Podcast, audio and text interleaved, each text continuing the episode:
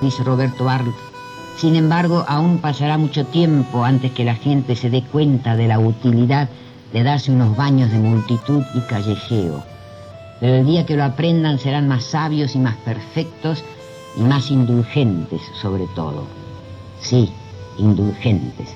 Porque más de una vez he pensado que la magnífica indulgencia que ha hecho eterno a Jesús derivaba de su continua vida en la calle y de su comunión con los hombres buenos y malos y con las mujeres buenas y malas también.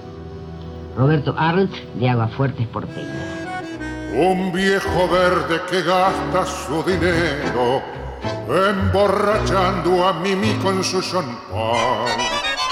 Hoy le negó el aumento a un pobre obrero que le pidió un pedazo más de pan y aquella pobre mujer que vende flores y fue en un tiempo la reina del Mormar. Me ofrece con cariño sus violetas para alegrar tal vez mi soledad. Roberto Art nació en el año 1900 en el barrio porteño de Flores y su vida transcurrió por distintas facetas, por diferentes oficios. Fue escritor, periodista, librero, vendedor de diarios y revistas, inventor. A partir de obras como Los Siete Locos, El Juguete Rabioso y Los Lanzallamas, Roberto Art constituyó una nueva figura de intelectual en el contexto de la modernidad porteña de los años 20 y 30. Escribo en un idioma que no es propiamente el castellano, sino el porteño. Sigo toda una tradición ¿Y es acaso por exaltar el habla del pueblo, ágil, pintoresca y variable, que le interesa todas las sensibilidades? Ese léxico, que yo llamo idioma, primará en nuestra literatura a pesar de la indignación de los puristas, a quienes no leen ni leerá a nadie. Era un mosaico diquero que de con sus aguafuertes porteñas, Roberto Art supo dar lugar en sus crónicas a personajes marginados y mundos poco conocidos de la ciudad de Buenos Aires. El escritor Pedro Orgambide destaca la habilidad de Art al trasladar su visión de periodista a la literatura. Yo recuerdo que Roberto Art, como cronista policial del diario Crítica, un día llega a una casa donde se había suicidado una sirvienta, una muchacha, una española. Y de pronto él observa que esa chica ese día no se acostó en su cama, sino que se quedó sentada en un baúl. Él imagina entonces a una muchacha insomne durante toda la noche en un baúl y hace la nota para el diario Crítica. Hoy murió fulana de tal, española, sirvienta, etcétera, etcétera. Pero después elabora esa misma situación en una obra de teatro, 300 millones, y entonces él imagina a esa muchacha como un personaje. Ella está sentada en un baúl, es un inmigrante, y de pronto aparecen las figuras fantasmagóricas de rocambole, del folletín, seguramente los folletines que esta chica leía, si es que leía, si es que no era analfabeta o que le contaban. Entonces ese mundo férico, ese mundo fantástico, sale de una realidad inmediata y uno podría decir, sale de una pobre realidad. Y eso aparece siempre en Roberto Ar. La investigadora Silvia Saita, que en su obra El escritor en el bosque de ladrillos realizó una exhaustiva biografía de Roberto Art, sostiene que la historia del periodismo argentino y la historia de Art coinciden y se alimentan mutuamente. La idea de leer a Roberto Arlt como un intelectual surgido en el cruce de este nuevo periodismo masivo de los años 20 y de los años 30 radica en una hipótesis que yo tengo, que es que Arlt a través del periodismo construye un lugar de enunciación y un espacio de legitimación de una escritura que era nueva, de un tono narrativo, de un uso de la lengua plebeyo, si se quiere, esto es lo que dice Carlos Correas de la escritura Arlt, que a mí me resulta muy interesante como modo de definir el uso de la lengua por arte, que es este uso plebeyo de la lengua, yo creo que si esto es posible, construcción de un lugar de enunciación, legitimidad de esa firma en el ámbito de la literatura argentina y este uso de la lengua plebeya, si esto es posible es porque arte encuentra un lugar de anclaje muy fuerte que es el periodismo masivo, dado en un primer momento por el diario Crítica de Natalia Botana en una segunda instancia por el diario El Mundo de. Trabajar, ¿a dónde? Extender la mano, pidiendo al que pasa limosna. ¿Por qué? Recibir la afrenta de un perdón hermano, el que fuerte y tiene valor y altivez. Se durmieron todos, cachó la barreta, se puso la gorra, resuelto a robar.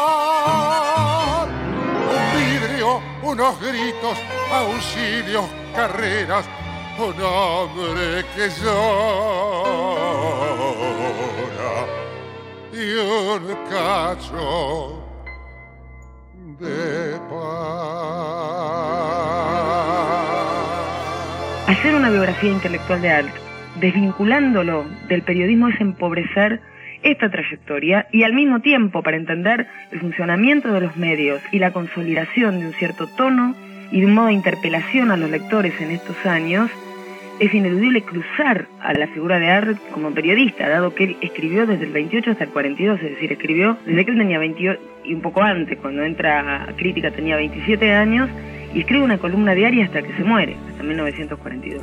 Entra el sol, la maldad y una vida canalla, el amor que se va y no vuelve,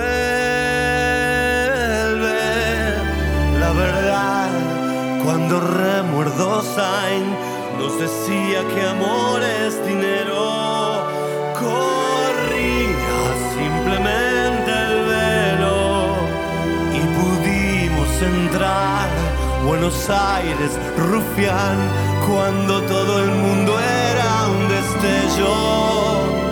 Entra el sol, la maldad y una vida canalla. Después todo se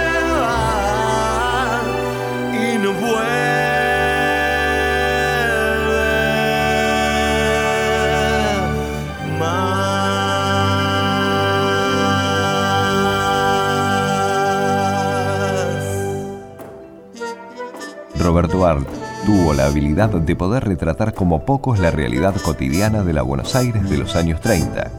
Lo comenta Pedro Orgambide.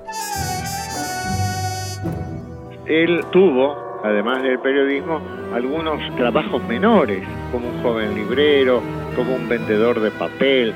Y de pronto uno observa que él tiene la misma mirada, por ejemplo, de un oficinista, de una hortera, pero no es un oficinista, no es una hortera, no es un empleado. Es como si él a la realidad, a la realidad que vivimos todos, la pobre realidad, la abusiva realidad de la pobre gente, él de pronto la exalta. Por ejemplo, los oficinistas que están en la isla desierta, de pronto son convocados a una ceremonia ritual fantástica por un negro vendedor de café. ¿Por qué? La oficina está cubierta de vidrios o de papel azul y ellos no ven el afuera. Están en el infierno de la burocracia. Eso, que es una actitud expresionista, que abre a un teatro de vanguardia, que anticipa de alguna manera al absurdo, a Ionesco y a Beckett, eso lo escribió un muchacho del barrio de Flores, un conocedor de gente de la buena y de la mala vida, de los rateros, de los pobres, de los dejados de la mano de Dios. Y entonces, yo creo que uno de los méritos de Roberto Ar es haber hecho de las pobrezas de la realidad una gran literatura. El escritor y periodista Roberto Art murió en una pensión del barrio porteño de Belgrano cuando solo tenía 42 años. Fue el 26 de julio de 1942. De barro y miedo, con sus fosas de silencio. Hay heridas que no callan, amordazadas en el tiempo. Bajo las napas flotan los nombres mientras retumban las voces de los rebeldes presentes, venas de agua fuerte. Desde el caliente. Su destada memoria en flor de la creciente. Incansable marea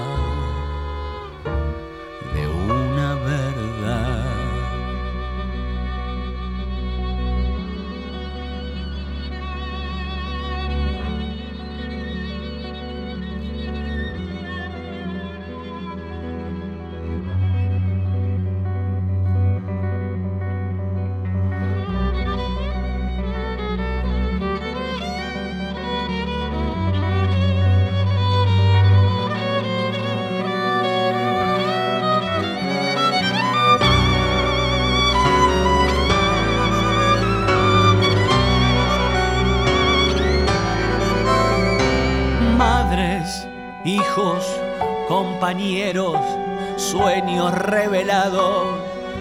Hay una lista traidora y cartuchos en el fango. Desde el fondo, sumergidos, salen a la luz los presentes. Ruge el viento en un grito, acá hoy, ahora y siempre. Desde el está caliente,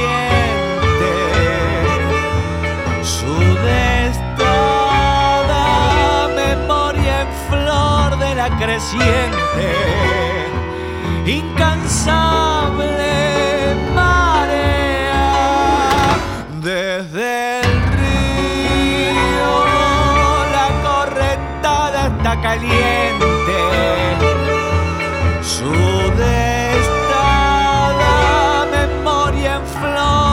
creciente, incansable